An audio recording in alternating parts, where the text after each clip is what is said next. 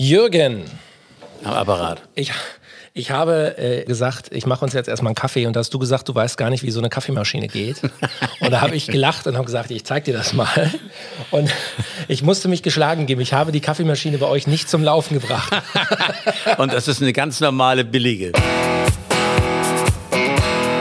Jürgen Drews, des Königs neuer Podcast. Ein Podcast von All Ears on You. Mein Rasenmäher, den ich habe, mhm. den ich immer angestellt habe. Ich, ich habe jetzt wieder versucht, ihn anzustellen. Meinst du, ich kriege ihn am Laufen? Er hat mir angezeigt, dass er noch äh, Batterie 95 Prozent drauf hat. Er blinkt auf. Aber läuft nicht das Scheißding. Ich weiß nicht mehr, was ich gemacht habe. Ich muss mir solche Sachen aufschreiben. Ja, klar. Sonst vergesse ich die. Mhm. Ich war immer schon so. Zum Leidwesen meines Vaters. Das ist aber auch zum Leidwesen deine Vergesslichkeit deiner, ich glaube, es war deine allererste Freundin. Da gibt es eine schöne. ja, da gibt es wirklich eine Geschichte. äh, apropos vergesslich. Ja. Na, das war Aufregung. Wenn ich aufgeregt bin, dann fällt mir manchmal fast nichts ein. Das ist wie so eine Leere im Kopf. Die Jutta, ein ganz nettes Mädel, völlig mit beiden Füßen auf dem Boden stehend, die hatte eine Schwester und die sangen beide. Und die traten auf in dem berühmtesten aller Clubs in Hamburg, wo die Beatles auch aufgetreten sind. Starclub Hamburg. Da sind die beiden aufgetreten als Sängerin mhm. mit einer guten Gruppe. Und die, die steht neben mir und ich treffe, weiß ich bei welcher Gelegenheit das war, durch Zufall den Klassenlehrer von meinem Gymnasium. Den Deutschlehrer, dessen Namen weiß ich noch, das hat sich bei mir eingraviert, weil der ja wichtig war für mich. Ne? Skirka, Herr, Dr. Skirka. Herr Dr. Skirka. Ja. So. da merkt man, welche Angst ich mal hatte. Sonst hätte ich mir den Namen nie gemerkt. Der äh, begrüßte uns, der war ein ganz netter, super, auch ein moderner Typ. Und auf einmal fällt mir der Name von Jutta nicht mehr ein. Von deiner Freundin, muss man dazu sagen. Von meiner Freundin nicht mehr ein. Und dann weiß ich noch, wie ich gesagt habe, äh, äh, äh, Herr Dr. Skirker, ich, ich, ich muss ganz schnell, ich hoffentlich finde ich überhaupt noch eine Toilette hier im nächsten Haus, sonst muss ich mich hier irgendwo hinstellen. Darf ich mich ganz kurz, äh, stellst du dich schnell selber vor? Damit ich das umgehen konnte, dass ich nicht mehr wusste, dass Jutta Jutta hieß. Gibt's sowas? Hat sie es gemerkt da in der Situation? Nö, die hat das nicht gemerkt. Ich habe es nachher erzählt. du bist bescheuert. Ich sage, aber du weißt doch, dass ich so bin. Ich war immer schon so. Herrlich. Also. Mein Vater konnte sich übrigens, das habe ich mal meinem Vater geerbt, der konnte sich oft die Namen seiner Patienten nicht merken. Mein Vater war eigentlich ein Intellektueller und sehr guter Arzt. Er konnte sich keine Namen merken. Das hat er mir auch immer gesagt. Du musst dir immer irgendwelche Eselsbrücken bauen.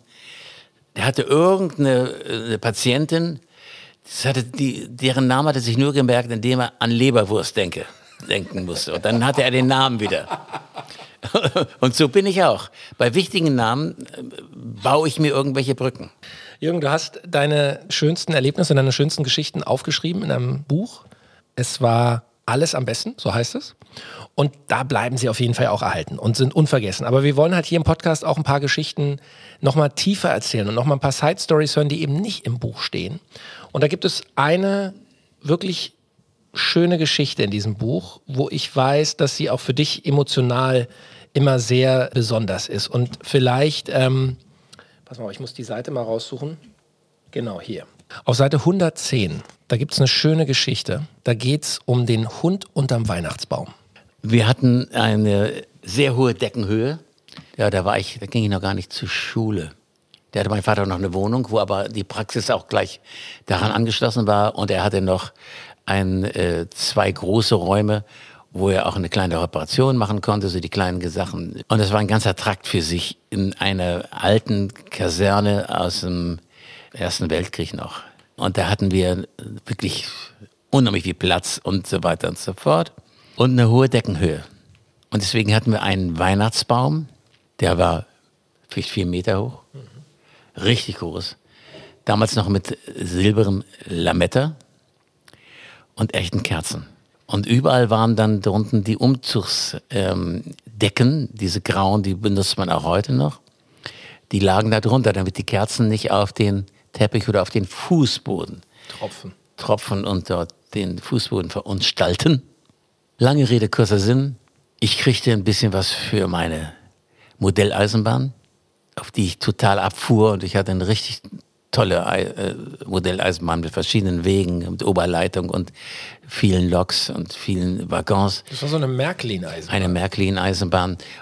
Äh, Zu Weihnachten habe ich dann, ich habe mich immer tierisch gefreut, meine Mutter hat das immer ganz toll gemacht, auch zu Weihnachten. Mit so einer kleinen Klingel durften wir dann reinkommen, mein Papa und ich.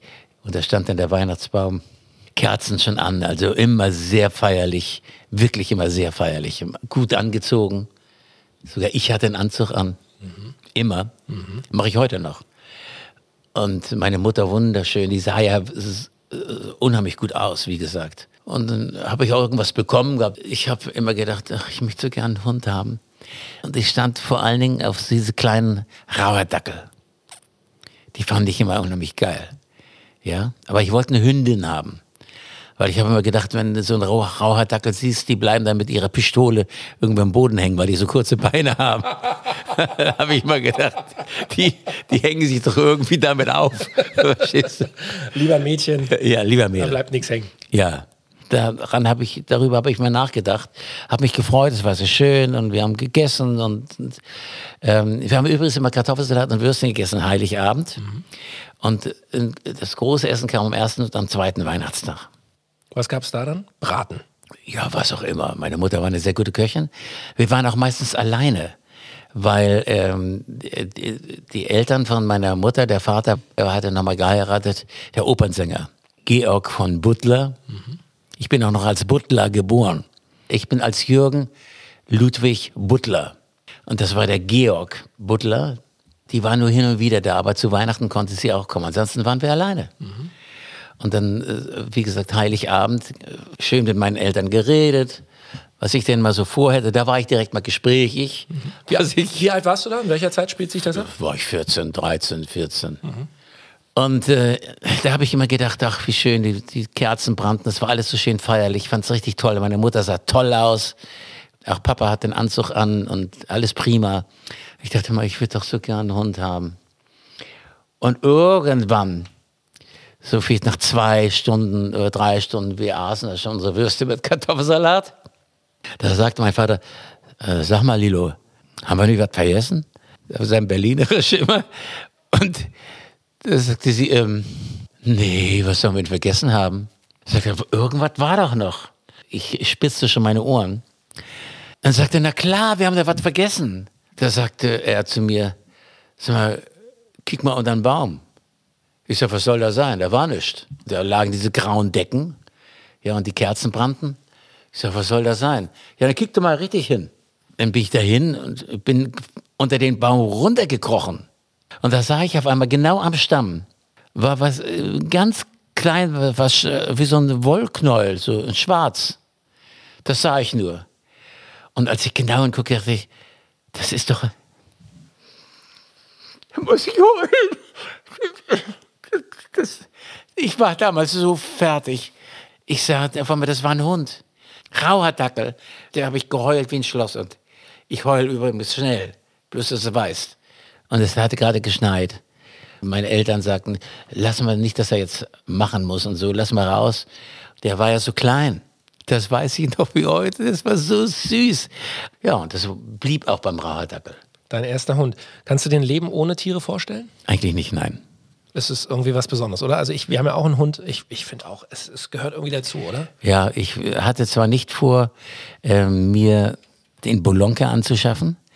Ich hatte eigentlich gesagt zu Ramona, Schatz, ich möchte keinen Hund mehr haben, weil mein Herz hängt immer so dran an diesen Tieren und und und und und.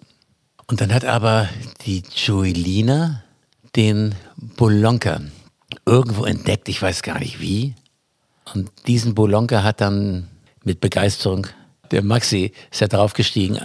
Das einzige Mal, dass er mal genießen konnte, was es heißt, ein Mädel zu schwängern. Naja, und so haben wir jetzt wieder Hunde. Und dann kam eins zum anderen, weil, weil er hat das gleich richtig gemacht, hat gleich den Bolonka so geschwängert, dass äh, zwei Welpen, zwei Mädels, Hübsche fünf- Mädels. ja, zum Vorschein kamen. Er selbst hat überlebt, der Bolonka ist leider angefahren worden, den hätten wir sonst auch noch. Das war ein toller Hund. Ich hab, da habe ich Ramona das erste Mal richtig äh, erlebt, wie sie trauert, wie sie, die hatte solche Herzschmerzen, das war ihr Hund. Der Bolonka ist nämlich immer hinter ihr hergelaufen. Der hat sich als Bezugsperson Ramona ausgeguckt. Und deine Bezugsperson ist Ramona. Der Mein- schwänzelst du hinterher. Aber wie? Auch nach 30 Jahren Ehe noch. Aber wie? Ramona ist für mich das aller, allergrößte. Da lasse ich überhaupt nichts zu bekommen, weil dieses jetzt das Herz am rechten Fleck weiß aber auch, sich im rechten Moment zu Wehr zu setzen. Da sagt sie schon die richtigen Worte, aber du hörst kein Geschrei von ihr, bloß sie ist dann ganz dezidiert, ganz klar auf den Punkt. Und äh, das passt halt gut, weil die, die Ramona zeigt mir immer schon den Weg. Jürgen, es war wieder eine großartige Folge, eine tierische Folge. Der Hund Der Hund. unterm Weihnachtsbaum. Ja. aber es, äh, ich finde es faszinierend, dass dich das nach so vielen Jahren, du warst 13, 14, immer noch so, dieser Moment, wenn du dich da zurückerinnerst, dass dich das immer noch so da packt. kommen mir die Tränen, ja. Finde ich, finde ich, äh, finde ich Da beeindruckend. kommen mir auch heute noch die Tränen. Toll. Eine schöne Erinnerung, behalt sie im Herzen. In deinem Buch finden wir viele, viele andere tolle Geschichten und Erinnerungen. Wir werden ja auch hier im Podcast in den nächsten Folgen noch viele Geschichten äh, von dir hören, die nicht im Buch stehen. Nee, aber, aber diese Tränengeschichte darf ich nur noch mal als Schlussapotheose dran setzen. Das ist mir manchmal sehr unangenehm. Ins Kino gehe ich sehr ungern, wenn das Filme sind, die ähm, Herzschmerz auch zum Inhalt haben. Ich heule Rotz und Wasser. Das ist fürchterlich. Das ist mir so unangenehm. Aber was soll ich machen? Mein Vater auch. Mein Vater, ein gestandener Mann, Berliner mit einer Berliner Kotterschnauze, ja, ein sehr guter Arzt, der heulte auch immer dann. Und sag mal, auf deinem, äh, was auf dem Best-of-Album, Jürgen, nicht drauf ist, wenn wir schon hier so eine schöne Weihnachts-, so eine herzzerreißende Weihnachtsgeschichte haben, ein Weihnachtssong wäre doch auch eigentlich schön. Ich will schon seit Jahren, seit Jahren, mindestens 20 Jahre, eine Weihnachts-LP machen. Habe ein ganzes Arsenal schon da liegen von Titeln. Und wo ich das gerade sage, ich hätte eigentlich dieses Jahr mich mal um ein Weihnachts-LP kümmern können. So. Ich habe es nicht, noch nicht mal angefangen, ich Idiot. Jetzt ist schon die, Titel, die Titel liegen alle da.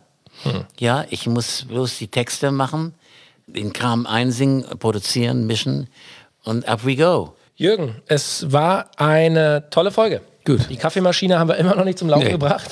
Aber Ramona wird ja irgendwann kommen. Das kriegen wir hin. Oder auch nicht. Jürgen, Dankeschön.